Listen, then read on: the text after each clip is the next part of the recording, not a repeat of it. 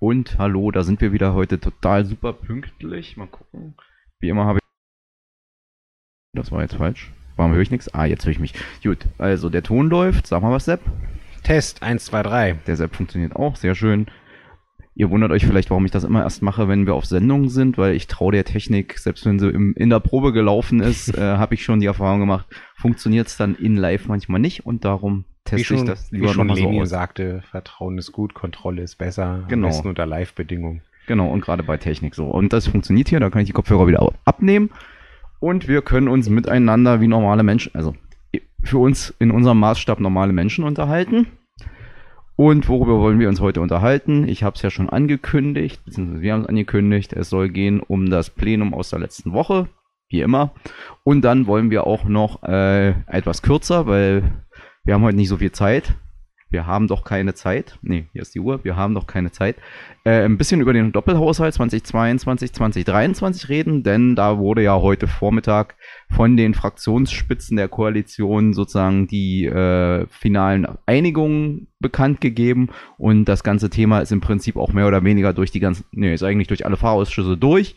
Jetzt äh, krabbelt der, der Hauptausschuss nochmal überall ein bisschen drin rum, zum Grauen und äh, Schrecken der Fachpolitiker.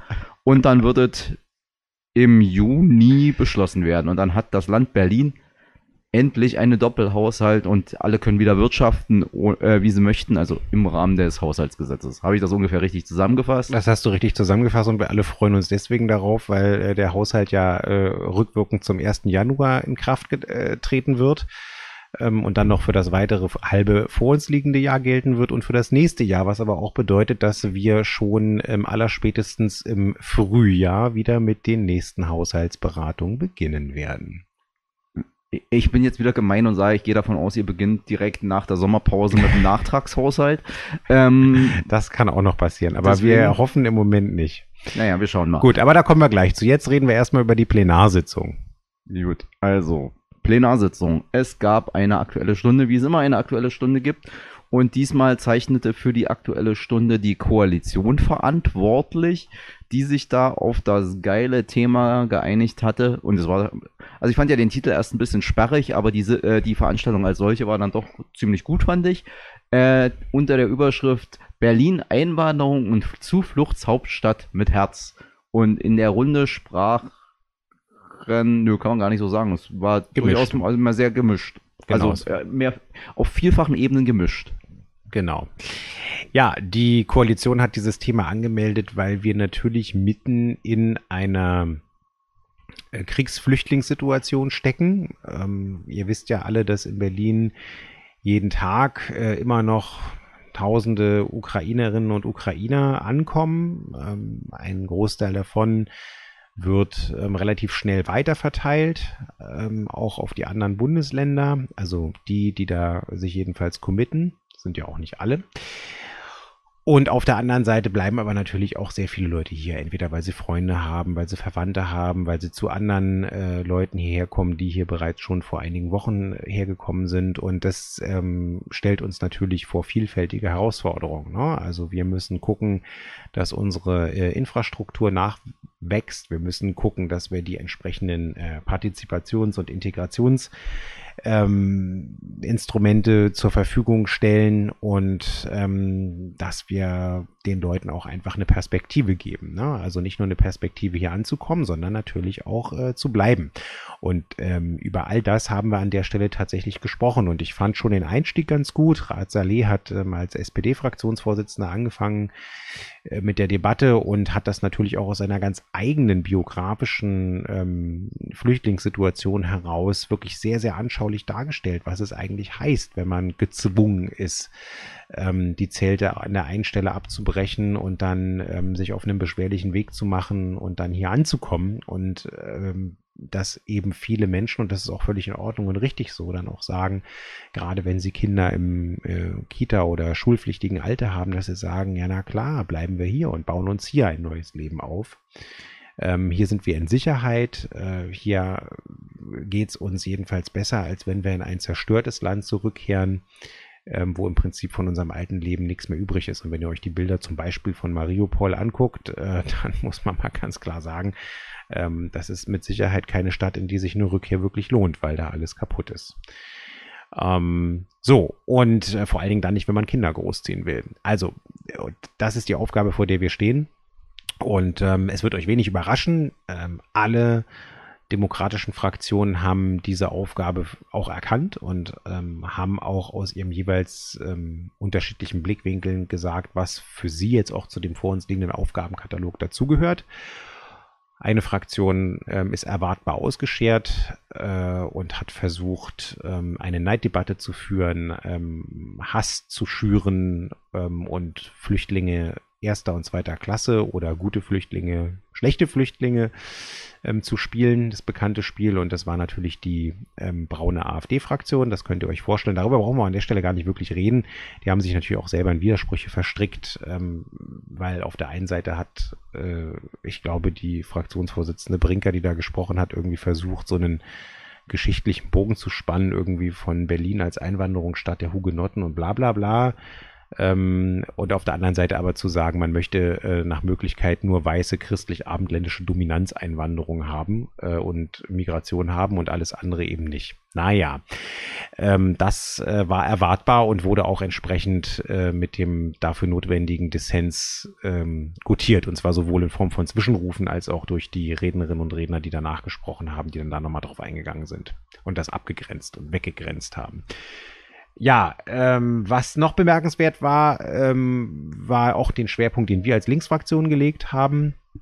Bei der Frage, welche Aufgaben liegen jetzt noch vor uns? Ähm, für uns hat unsere fachpolitische Sprecherin für ähm, Integration und Partizipation und Migration gesprochen, Elif Eralb die selber ja auch eine äh, Migrationsbiografie hat und deswegen auch sehr authentisch davon, davon sprechen konnte und erzählen konnte, was es halt eben bedeutet, als äh, Mensch mit einem anderen klingenden Namen und äh, einer anderen Hautfarbe und auch einem anderen kulturellen Hintergrund hier in diese christlich-abendländische Dominanzkultur hineinzuwandern. Mhm. ähm, und das sogar noch zu jüngeren Jahren. Ne? Ähm, so, äh, wie dem auch sei, sie hat nochmal. Äh, ja, was? War, ja, ja, aber ihre Eltern kamen sozusagen genau, mit ihr her. Genau, aber aber genau, aber trotzdem in Anführungszeichen ähm, hat sie da auch vielfältige Erfahrungen gemacht, die nicht alle positiv waren. Und ähm, ja, wie dem auch sei, auf jeden Fall ist die Situation äh, die, dass wir als Linke, das wird euch nicht wundern, äh, einen großen Schwerpunkt darauf legen, dass wir die Menschen, die dann hierher kommen und auch hier leben und von den Entscheidungen be betroffen sind, ähm, eben auch zum Wahlrecht verhelfen wollen. Das ist für uns wichtig. Äh, wir haben uns zum einen darauf verständigt, dass wir jetzt erstmal das Wahlalter senken ähm, für die Abgeordnetenauswahlen auf 16. Aber äh, da wollen wir nicht bei stehen bleiben, sondern wir wollen tatsächlich ähm, mittel- und langfristig die, das Wahlrecht entkoppeln von dem Staatsbürgerschaftsrecht. Das ist immer noch ein völlig überholtes Konstrukt. Ähm, denn ähm, das hat Edith auch gesagt, ich glaube, ihr Vater lebt jetzt schon 40 Jahre hier, äh, zahlt seine Steuern und ähm, ist aber immer noch vom Wahlrecht ausgeschlossen. Äh, jetzt kann man sagen, ja, warum? Kann er sich doch einbürgern lassen? Ja, richtig. Aber vielleicht wollen Leute auch manchmal aus den unterschiedlichsten Gründen ähm, ihre alte Staatsangehörigkeit nicht ablegen, ähm, trotzdem hier in diesem Land äh, weiterhin und dauerhaft leben ähm, und hier trotzdem die Möglichkeit haben, mitentscheiden zu können. Das ist nur fair. Und gerade in Berlin, ihr wisst es von der vergangenen Abgeordnetenhauswahl, bei der viel schiefgegangen ist, aber darüber reden wir jetzt an der Stelle nicht. Ähm, was auch ein Problem war, war, dass äh, eben in bestimmten Stadtteilen äh, teilweise 20, 30 oder mehr Prozent der dort lebenden Menschen ähm, vom Wahlrecht ausgeschlossen sind. Ähm, das ist ein riesiges Problem. Das ist auch ein Demokratieproblem. Und äh, dem wird man letzten Endes nur begegnen können, wenn man das Wahlrecht entkoppelt vom ähm, Staatsbürgerschaftsrecht. Das müssen wir natürlich auf Bundesebene machen, ähm, aber da sind wir wild entschlossen zu und ähm, werden das als Berliner Koalition auch ähm, voranpushen. Das war zum Beispiel eine der Punkte, ähm, den wir auch als einzige Fraktion so deutlich in den Mittelpunkt gestellt haben und ähm, der auch äh, an der einen oder anderen Stelle aufgegriffen wurde in den äh, Berichten über diese Plenarsitzung. Jo.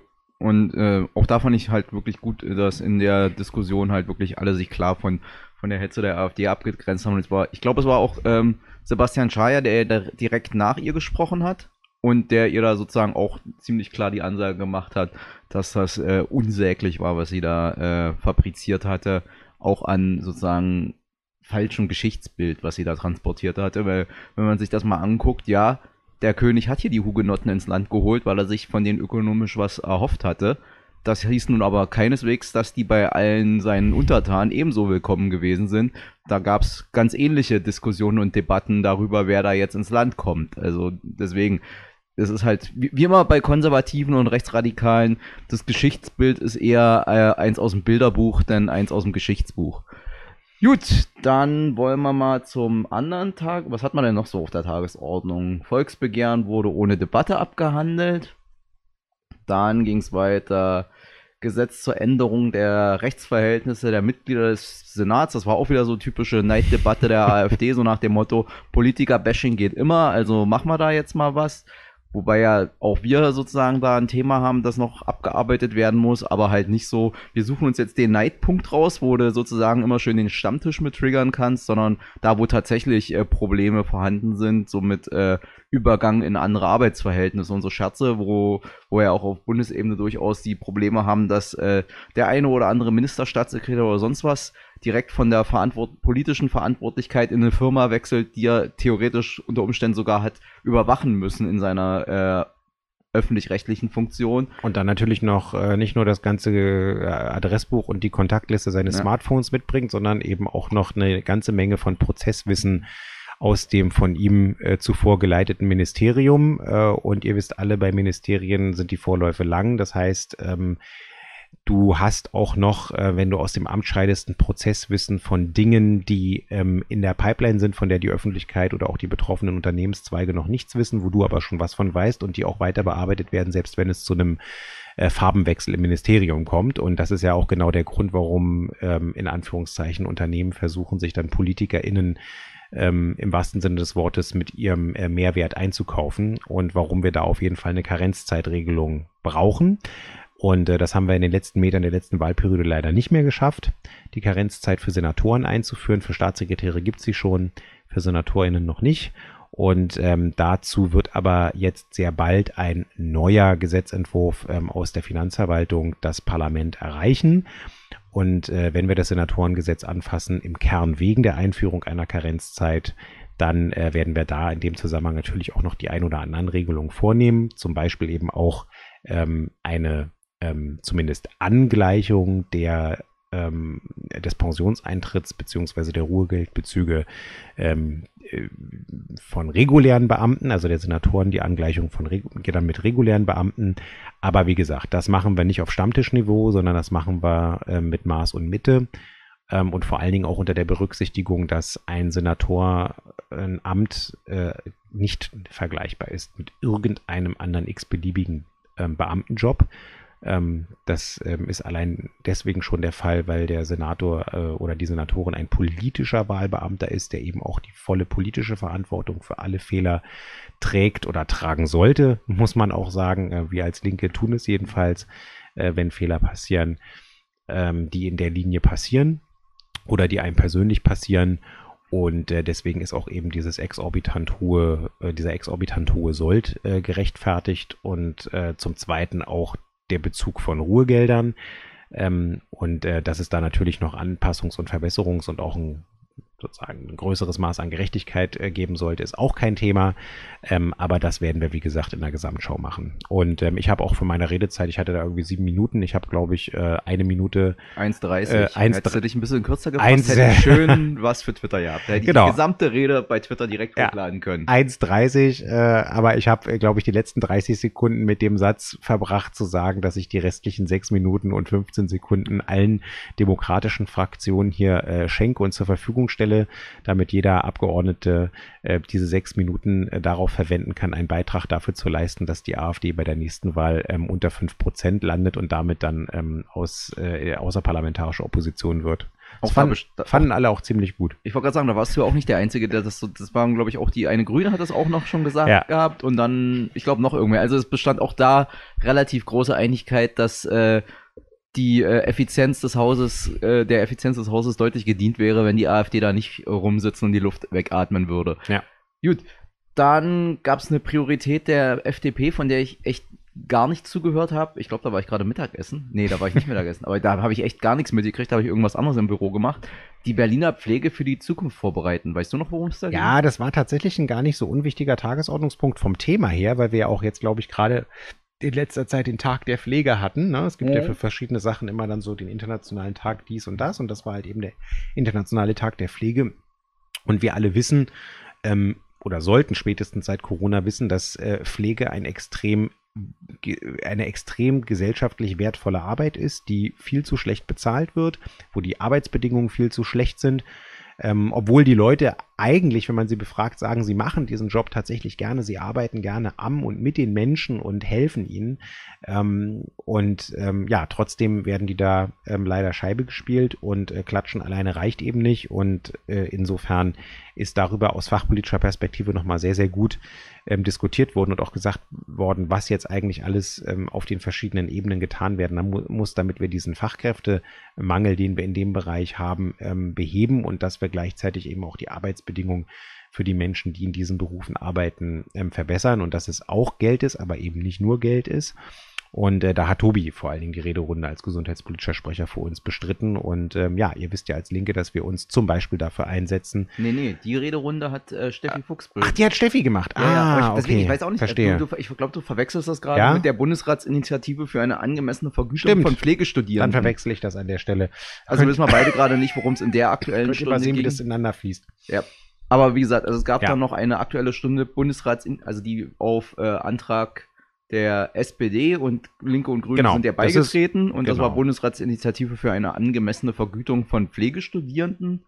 Da weißt du noch, worum es ging. Ja, alle, äh, alle, die neu dazukommen, äh, Bundesratsinitiativen sind Initiativen, die in den Ländern ergriffen werden durch die Landesregierung im Bundesrat. Das ist eine Länderkammer äh, um Gesetzesänderungen auf Bundesebene anzuschieben. Ähm, und äh, das zu dem Instrument greift man halt immer dann, wenn man mit seiner Zuständigkeit äh, an die Grenzen äh, stößt ähm, oder äh, sogar komplett gar keine Zuständigkeit hat. Und ähm, genau, die Bundesratsinitiative ähm, äh, ergreifen wir jetzt mit Parlamentsbeschluss, also wird der Senat dann ergreifen. Und äh, da geht es dann eben vor allen Dingen auch um die ähm, Ausbildungsverbesserung und auch Bezahlungsverbesserung im Bereich der, im Bereich der Pflege und was da gerade auch ähm, passiert. Das ist ja auch Gegenstand von ähm, auch von ähm, Arbeitskämpfen zurzeit, ne? Nee, nee, also namentlich ging es darum, dass es ja im Moment nicht nur die Pflegeausbildung gibt, sondern auch ein Pflegestudium und dass die im Rahmen des Pflegestudiums einen praktischen Teil machen müssen und dass diese Studierenden für diesen praktischen Teil nicht bezahlt werden. Und das finden wir jetzt als Koalition irgendwie nicht so richtig angemessen und das soll sozusagen damit genau. geändert werden. Genau. Gut, das war der Punkt. Ihr merkt, wir ziehen heute ein bisschen durch, weil wir können heute nur bis drei Viertel machen, weil der Sepp da noch woanders hin muss. Äh, genau.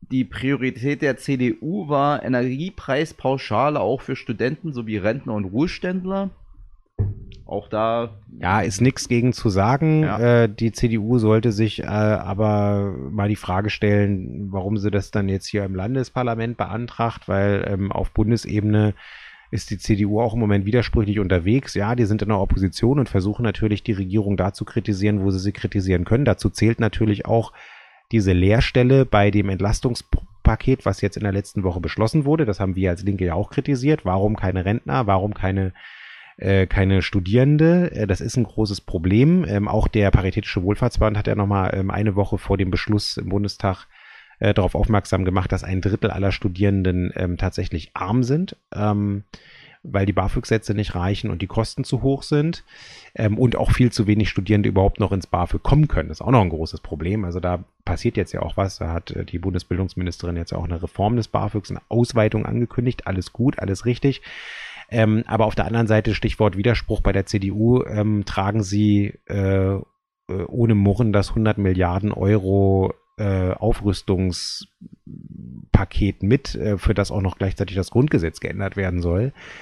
Ähm, das passt aus unserer Sicht auch nicht zusammen. Äh, wir sind klar, wir lehnen das 100 Milliarden Euro Aufrüstungs- ähm, und äh, Aufrüstung ins Grundgesetzpaket ab ähm, und sagen, wir brauchen eigentlich diese 100 Milliarden Euro wesentlich dringender, um ähm, zum Beispiel äh, die Sachen zu finanzieren, die wir gerade miteinander besprochen haben, nämlich eine Absicherung äh, von den Kriegsfolgen für eben alle armen oder ähm, bedürftigen Bevölkerungsgruppen, eben auch Rentnerinnen und Rentner oder Studierende.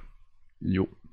Also das war dann, naja, ist halt immer so, die CDU, die Mangel an äh, sozusagen Stringenz in dem, im Handeln der CDU war ja hier schon öfters Thema. Das ist ja bei uns auch so ein Running Gag, dass sie, aber das kriegen die, also damit sind die ja 70 Jahre gut gefahren. Warum sollten sie sich das jetzt äh, abgewöhnen? Genau, never change ähm, a running team. Genau. Jetzt, jetzt Haushalt oder willst du noch über U-Bahn sprechen? Ich wollte gerade sagen, wo wir schon bei, ich, ich, das war so das Setup, Running Gags äh, und äh, natürlich einer der äh, täglich oder so, so nach dem Motto und jährlich, monatlich, wöchentlich, täglich grüßt das äh, Murmeltier, das war auch schon direkt untergründig, äh, ist ja sozusagen das Thema U-Bahn-Ausbau wo es ja durchaus äh, unterschiedliche Positionen zu gibt, worin sich aber, glaube ich, außer der CDU so ziemlich alle einig sind.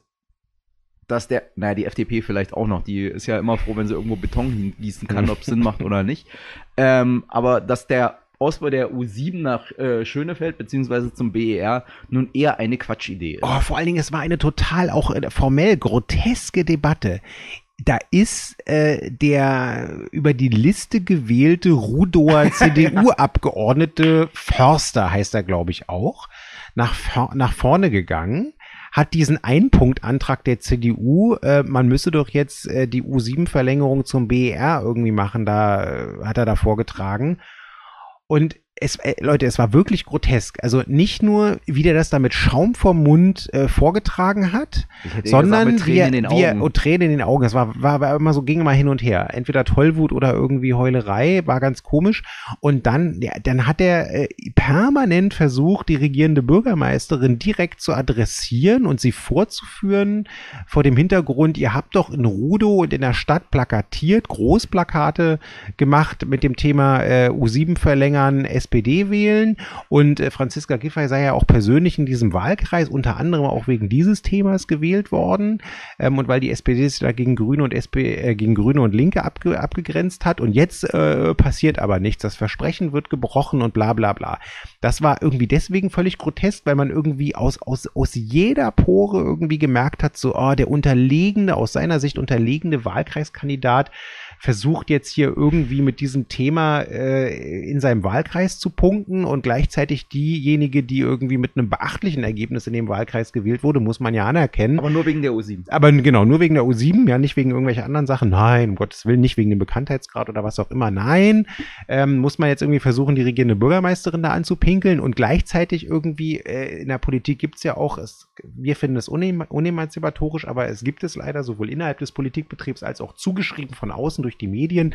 Sowas wie Kleiderordnung, ja, bei äh, bestimmte Politiker sind sozusagen, äh, wenn man so will, spielen in der gleichen Liga, im gleichen Stadion, haben dieselbe Gewichtsklasse und, ähm, und das war wirklich so, so, so das Gefühl irgendwie, äh, es war noch nicht mehr Cruiserweight, das war irgendwie, weiß ich nicht, was ich, war Fliegengewicht sozusagen, versucht hier irgendwie äh, gegen äh, Schwergewicht sozusagen irgendwie unbedingt ein Match zu kriegen und dann irgendwie auch noch zu versuchen, da Punkte zu machen, das war wirklich sehr, sehr lächerlich. Ähm, und das wurde auch nicht besser, weil der hat dann noch zwei Kurzinterventionen gemacht. Ihr müsst ihr euch vorstellen, also jede Fraktion, also das darf maximal pro Besprechungspunkt überhaupt nur zwei Kurzinterventionen geben. Und die hat dann auch noch beide der CDU-Abgeordnete da angemeldet. Und ähm, es war wie so ein Rumpelstilzchen. Und ich will und ich will und ich will und ich will aber meine U7 haben. Und die SPD hat's versprochen. Und jetzt bricht sie das Versprechen. Das erzähle ich jetzt jedem, damit ich, ich beim nächsten Mal diesen Wahlkreis gewinne. Ich wollte sagen, das war weniger Rumpelstilzchen, oh, das war eher so Quengel, Quengelkind, so, so, so. Ich will jetzt meine Süßigkeiten haben. Wir stehen hier an der Kasse und ich will die Süßigkeiten haben. Oh, war wirklich ganz schlimm. Aber egal. Also, lange Rede, kurzer Sinn. Ähm, damit wir auch noch mal ein bisschen ernst werden und nicht nur über die B-Note sprechen. Die ja, Koalition, die Koalition hat sich im Koalitionsvertrag darauf verständigt und auch in den Richtlinien der Regierungspolitik darauf verständigt, auch den U-Bahn-Ausbau zu prüfen. Dazu haben wir uns zu Kosten-Nutzen-Analysen verständigt, die wir machen wollen. Also nicht einfach nur Machbarkeitsstudien, sondern Kosten-Nutzen-Analysen, weil in bestimmten Bereichen ist das Kosten-Nutzen-Verhältnis bei einer U-Bahn-Verlängerung ähm, besser, äh, weil es auch sehr schnell, sehr kurzfristige Verkehrseffekte erzielt. Um jetzt mal nur ein Beispiel zu nennen, wo es sehr wahrscheinlich darauf hinauslaufen wird, dass auch in dieser Wahlperiode da noch was entschieden wird ähm, und auch gebaut wird, ist äh, die Verlängerung der U-Bahn-Linie 3 im Tief tiefsten Südwesten ähm, in Zehlendorf, äh, die bekanntlich bis zur Krumme Lanke geht und ein paar hundert Meter weiter ähm, gibt es einen, äh, eine Anschlussmöglichkeit an den S-Bahnhof Mexikoplatz. Das heißt, man schafft einen Umsteige ähm, Knotenpunkt zwischen einer sehr stark frequentierten ähm, äh, und auch mit Verstärkerzügen versehenen S-Bahn-Linie ähm, und andererseits eben eine U-Bahn-Linie, die in die, in die City äh, West reinfährt hauptsächlich. Und ähm, ähm, da gibt es sogar noch eine Bauvorleistung, äh, weil die U-Bahn-Station Krummelanke nämlich noch eine Kehrstation hat, weil es eine Endstation ist. Das heißt, du musst da relativ wenig Tunnel bauen und kriegst es wahrscheinlich relativ einfach und relativ kosteneffizient hin und hast dann einen Umsteigeknotenpunkt geschaffen. So. Ähm, und wie gesagt, diese Kosten-Nutzen-Analysen, die laufen ähm, und es wird dann auch äh, auf Basis dieser Kosten-Nutzen-Analysen zu politischen Entscheidungen kommen, wo jetzt was gebaut wird.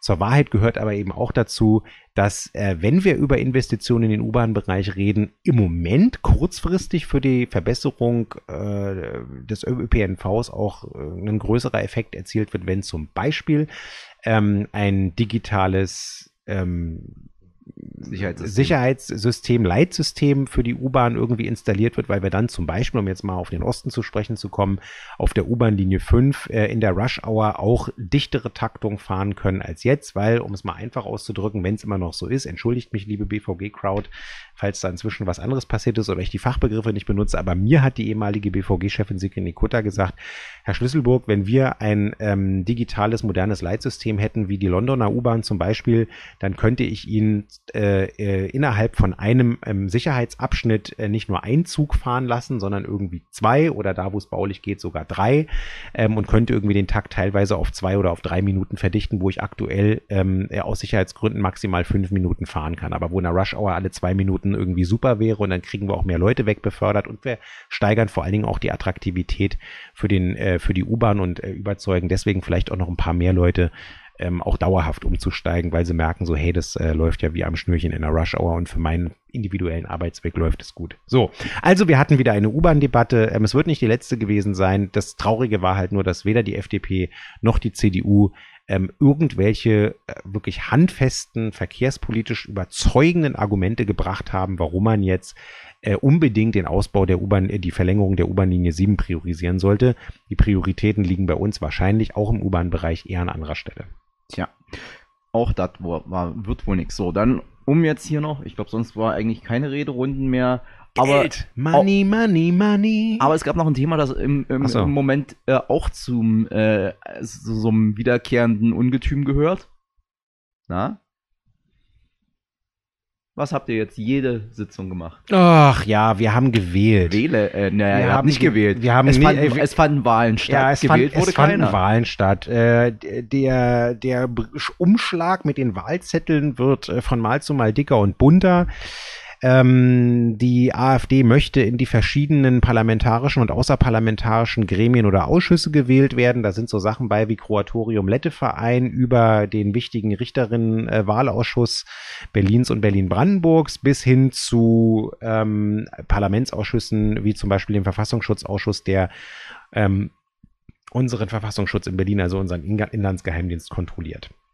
Ähm, wie äh, in jeder Sitzung, in der da die verschiedenen Positionen dieser Preisgüte ähm, zu vergeben waren, ähm, hat auch dieses Mal kein einziger AfD-Kandidat ähm, äh, die Mehrheit der Abgeordneten Nein, überzeugen doch. können. Ja, sie sind halt einfach nicht überzeugend und haben deswegen nicht die Mehrheit der Stimmen bekommen. Ähm, deswegen wird das auch so in Zukunft weitergehen. Eine Sache war tatsächlich ähm, etwas ärgerlich und dazu ähm, muss man hier auch noch ein paar Worte verlieren. Ah ja. ähm, es gab eine Wahl, die jetzt schon zum zweiten Mal stattgefunden hat, die von einer, ähm, ja, auch verfassungsrechtlich besonderen Gütefunktion äh, ist. Und das ist ähm, die Mitgliedschaft der AfD im äh, Untersuchungsausschuss zur Aufarbeit der rechtsextremen Anschlagsserie in Neukölln und alles, was damit zu, im Zusammenhang steht. Ähm, das haben wir schon auf der vorvergangenen Plenarsitzung äh, gemacht, die Mitglieder dieses Ausschusses gewählt.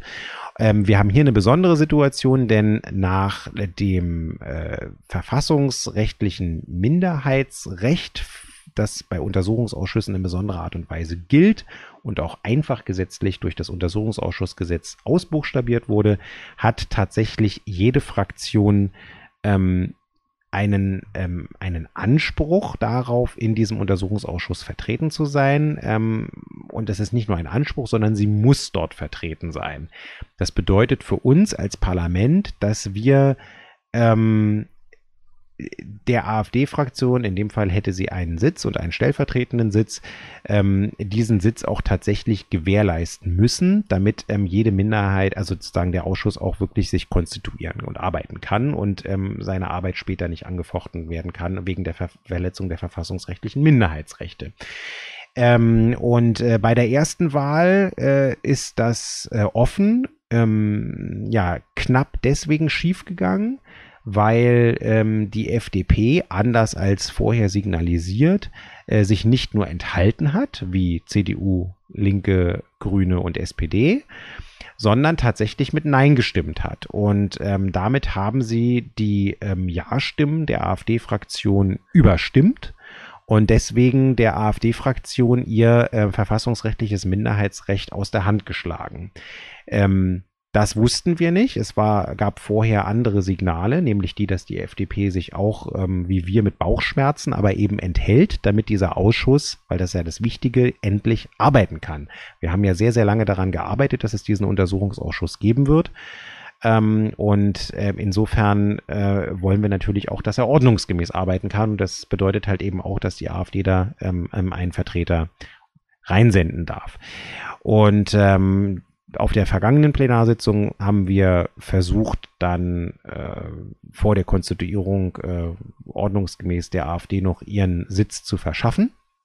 Es gab dann eine geheime Wahl auf Antrag der AfD und bei dieser geheimen Wahl ähm, stellte sich dann heraus, es war ein Ergebnis äh, von ähm, äh, zwei, äh, warte mal, 23, 32. 32. Es war genau gleich. Ja, also es waren auf jeden Fall genauso viele, ähm, genauso viele Ja-Stimmen äh, wie Nein-Stimmen. Und ähm, jetzt muss man wissen, dass äh, wenn, die wenn die FDP mit Nein gestimmt hat, halt immer noch 20 weitere Nein-Stimmen dazugekommen sind.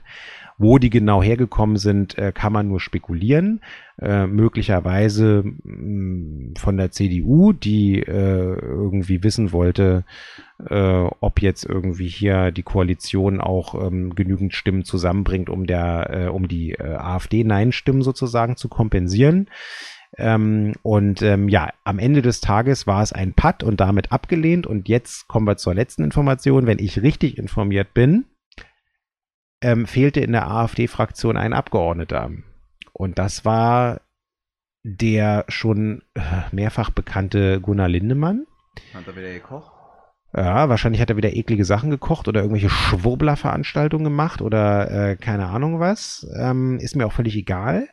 Ähm, aber wenn die Information stimmt, ich habe sie jetzt der Zeitung entnommen, ich habe noch nicht im, Protok im Plenarprotokoll in der Anwesenheitsliste nachgeguckt, aber wenn es stimmt, dann ist es an der AfD selber gescheitert, weil wenn Lindemann da gewesen wäre, wäre es die Stimme gewesen, die dann ähm, der AfD auch zu dem Sitz verholfen hätte. Ähm, jetzt ist die Situation so, dass wir diese Wahl eben noch einmal stattfinden lassen müssen und das Ärgerliche ist, dass wir bis dahin wahrscheinlich ähm, die Konstituierung dieser ähm, wichtigen Untersuchungsausschusssitzung äh, verschieben müssen.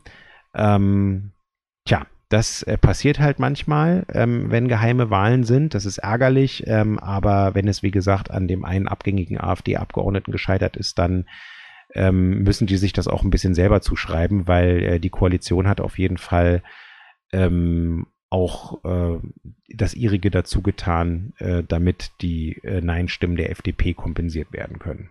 Ja. Naja, gut. Das, also, das war das eine. Und wie gesagt, bei dem anderen werden wir das jetzt wahrscheinlich so eine Weile weitererleben, dass die jede, jedes Mal irgendwie hin und her rochieren in ihren Wahlvorschlägen, aber da die AfD-Fraktion im Berliner Abgeordnetenhaus nun mal die Trümmertruppe ist, die sie ist, mit den äh, bedenklichen Figuren, die da rumsitzen, gehe ich mal davon aus, dass es zumindest auch in absehbarer Zeit nicht dazu kommen wird, dass die einen von ihren Knallchargen da in irgendein der zu besetzenden Ämter entsenden werden, was ja im Prinzip auch gut ist. So, dann sind wir im Prinzip mit der äh, mit dem Plenum durch, zumindest mit dem, was wir hier euch erzählen wollen und können und dürfen und naja, dürfen du, du mal ist ja und eh Jetzt kommen wir zum Geld. Jetzt kommen wir nämlich Ach, du hast ja da deine ganzen äh, Kupferlinge gesammelt. Ja. Genau, weil während sozusagen die, der ganz normale Parlamentsbetrieb mehr oder weniger lief, äh, lief ja parallel auch noch äh, die auf, von sechs Monaten auf drei Kom Monate komprimierten Haushaltsverhandlungen für das eigentlich schon laufende Jahr 2022 und das Jahr 2023, weil ja Berlin eigentlich immer Doppelhaushalte verabschiedet. Ähm, was sozusagen mit viel Stress und Arbeit und äh, Kraftaufwand und so. Also insofern haben sich jetzt alle mehr oder weniger ganz redlich den Sommerurlaub verdient, weil hier krauchen einige schon ganz schnell auf dem Zahnfleisch, vor allen Dingen diejenigen, die im Hauptausschuss die Haupt, sitzen. Äh, die Haupt, also die sozusagen nicht nur die fachpolitischen Finanzen haben, das war ja schon genug, sondern die das Ganze dann auch noch im Hauptausschuss äh, begleiten, der ja teilweise nee, nicht teilweise, der jetzt in den letzten Monaten zweimal in der Woche getagt hat, nämlich immer am, also außerhalb der Plenarwochen, also nehme nehm ich immer am Mittwoch und dann nochmal am Freitag, um das überhaupt zu schaffen. Also das war. Was dazu führte, dass ich wunderbar äh, drei Ausschüsse äh, an einem Tag hatte und springen musste. Äh, hierhin abstimmen, dann äh, wieder in den anderen Ausschuss, dann in die Vorbereitung des nächsten Fachausschusses und dann auch wieder aus dem Ausschuss zurück, weil im Hauptausschuss ähm, dann auch die Abstimmungen waren und die Mehrheit gebracht werden musste. Also ich hatte wirklich Spaß. Ja. Nicht. Also es war wirklich eine Zumutung, muss man mal wirklich sagen. Also genau, aber jetzt ist es dann irgendwann auch mal geschafft und äh, es die äh, Fraktionsspitzen der Koalition haben sich heute früh äh, mit der Presse zusammengesetzt und äh, die über die äh, sozusagen letzten politischen Einigungen ähm, und Schwerpunkte der Koalition informiert und äh, das wollten wir jetzt hier auch mal kurz genau. machen weil ähm, wir sagen euch zumindest was zu unseren Schwerpunkten. Genau, was sozusagen unsere Linken, also die Schwerpunkte der Linksfraktion sind, weil das ist ja auch immer nicht ganz unwichtig, welche Farbe worauf ihr Augenmerk gelegt hat. Genau. So, dann Feuer frei. Also, als erstes haben wir, ähm, ach so, um, um das nochmal einzuordnen, ne? Also, das sind jetzt Sachen, die wir on top packen auf die äh, ohnehin schon äh, vom Senat vorgeschlagene Veranschlagungen, sagen wir Haushälter dazu, äh, und auch zu den Änderungen, die in den einzelnen Fachausschüssen jetzt ähm, empfohlen wurden. Das hat alles schon stattgefunden, das war das normale Geschäft und jetzt kam die Steuerschätzung, das habt ihr alle mitbekommen. Und äh, aufgrund dieser Steuerschätzung haben wir jetzt noch einmal, also vor allen Dingen die Koalitionsspitzen gesagt, okay, wo können wir jetzt noch mal Schwerpunkte obendrauf setzen vor dem Hintergrund der aktuellen Herausforderung. So, und als Linke ähm, ist unser erster Schwerpunkt natürlich die Bekämpfung von Armut. Ähm, und dazu haben wir Folgendes gemacht. Wir haben das Programm Housing First zur Bekämpfung von Wohnungslosigkeit, also wo wir Menschen deswegen Housing First ähm, aus der Obdachlosigkeit direkt in Wohnungen bekommen wollen, nicht nur in Unterkünfte. Ähm, äh, da haben wir zusätzliche Mittel in Höhe von 3 Millionen in den Haushalt eingestellt und weitere 20 Millionen Euro für ein Förderprogramm für die Schaffung von Wohnungen für Wohnungslose. Also wo Unterkünfte äh, zu Wohnungen umgebaut werden, äh, wird das hauptsächlich sein. Ähm, und das richtet sich natürlich an die sozialen Träger, die haben die Kompetenz und die Expertise, das auch umzusetzen. Ähm, dann haben wir natürlich die Situation der steigenden Energiekosten. Also zum einen wegen der Inflation und zum anderen auch wegen der ähm, Verknappung von bestimmten Energieträgern und äh, damit natürlich auch zu einem Preisanstieg. Ihr kriegt das ja mit. Also wenn ihr ähm, das war ja schon im letzten Jahr während Corona so und ähm, verschärft sich jetzt nochmal, wenn ihr irgendwie die Vergleichsportale anschmeißt und sogar die ganzen verbraucherschutzkonformen äh, Häkchen setzt. Ähm, dann äh, habt ihr, wenn ihr einen neuen Energieanbieter sucht, ähm, teilweise wirklich krasse ähm, Steigerungen und auch krasse Konditionen und ähm, das ist wirklich äh, kein Zuckerschlecken. Und da haben wir uns verständigt, dass wir eine Rücklage schaffen, die nennen wir Energiekostensteigerung technisch. Und da geht es darum, dass wir die Bedarfe im öffentlichen und aber eben auch im privaten Bereich abfedern. Das wird 380 Millionen Euro umfassen, diese äh, Rücklage. Und es geht darum, dass Menschen, die wirklich die Preissteigerung ähm, und die Zahlungen, die dann kommen werden, die Nachzahlungen nicht leist, sich nicht leisten können, weil sie es einfach nirgendwo hernehmen können, weil ihr Gehalt nicht reicht, weil sie keine Rücklagen dafür haben, dass die ähm, das dann wirklich bezahlt bekommen ähm, äh, und deswegen in der Lage versetzt werden, jetzt ähm, ja erstmal die Rechnung bezahlen zu können und dann natürlich auch eben ihre Wohnung nicht zu verlieren. Denn ihr alle wisst, ähm, auch wenn man mit den, ähm, mit den Nebenkosten im Rückstand ist, ähm, dann ist das ja auch im schlimmsten Fall ein Kündigungsgrund für die Wohnung und das wollen wir auf jeden Fall verhindern. Ein ganz wichtiger zweiter Schwerpunkt ist das Thema Ankommen und Teilhabe. Ähm, das betrifft insbesondere die Situation der äh, Geflüchteten, die jetzt stetig zu uns kommen, ähm, mit den Kriegsflüchtlingen allen voran, aber nicht nur. Ähm, und da werden wir 650 Milliarden, Millionen Euro äh, pro Jahr zur Verfügung stellen ähm, um wirklich ähm, das alles ähm, hinzubekommen. Ne? Da geht es um die Schaffung von Schulklassen, äh, Kita-Plätzen, alle Sachen, die halt eben im Zusammenhang mit den Geflüchteten äh, und den dadurch entstehenden Kosten stehen. Klar, wir Linke stellen ja auch drei Senatsverwaltungen. Das ist ein nächster wichtiger Punkt. Klaus Lederer äh, mit der Kultur- und Europa- und Bundesverwaltung, Lena Kreck mit der Justiz-, Vielfalt- und Antidiskriminierungsverwaltung und ähm, Katja Kipping mit der Integrationsarbeit und Sozialverwaltung. Und äh, da haben wir natürlich auch noch mal ein bisschen Schwerpunkte gesetzt. Äh, es gibt zusätzliche 12 Millionen Euro für kulturelle Teilhabe. Es gibt noch mal zusätzliche 8 Millionen Euro für den Bereich Antidiskriminierung und Vielfalt. Und es gibt auch noch mal 3,5 Millionen Euro für die ähm, Ausbildungsförderung und die Tarif und für die Tarifbindung oder die Verbesserung der Tarifbindung, die Durchsetzung der Tarifbindung auch nochmal zusätzliche 5 Millionen Euro. Wichtiger Punkt auch noch für die Bezirke. Berlin besteht ja aus zwölf Bezirken und ist polyzentrisch. Da gab es auch ähm, ein paar Verdrückungen, äh, was die Pläne der Senatsfinanzverwaltung für die Bezirksfinanzen anbelangte. Hier haben wir uns ähm, jetzt ganz grob gesprochen darauf verständigt, ähm, zusätzliche 110 Millionen Euro zur Verfügung zu stellen, damit die Bezirke auch handlungsfähig sind. Denn viele von euch ähm, ähm, haben mit der Verwaltung in allererster Linie auf der bezirklichen Ebene zu tun. Ne? Wenn man zum Bürgeramt geht, wenn man mit dem Ordnungsamt zu tun hat, mit dem Straßen- und Grünflächenamt zu tun hat. Und da haben wir jetzt nochmal uns entschlossen, 110 Euro, 110 Millionen Euro, 110 wäre ein bisschen begünstigt, 110 Millionen Euro zur Verfügung zu stellen, damit die Bezirke auch eben handlungsfähig sind. Schulbauoffensive wird weiter gestärkt. Ähm, das ist auch klar. Und wir werden ähm, den Kita-Ausbau weiter vorantreiben mit 15 Millionen Euro. Und wir werden auch, das ist ein ganz wichtiges Thema, die Lehrkräftebildung ähm, sozusagen verstärken äh, ab 2023 mit pro Jahr 17 Millionen Euro, die neu dazukommen.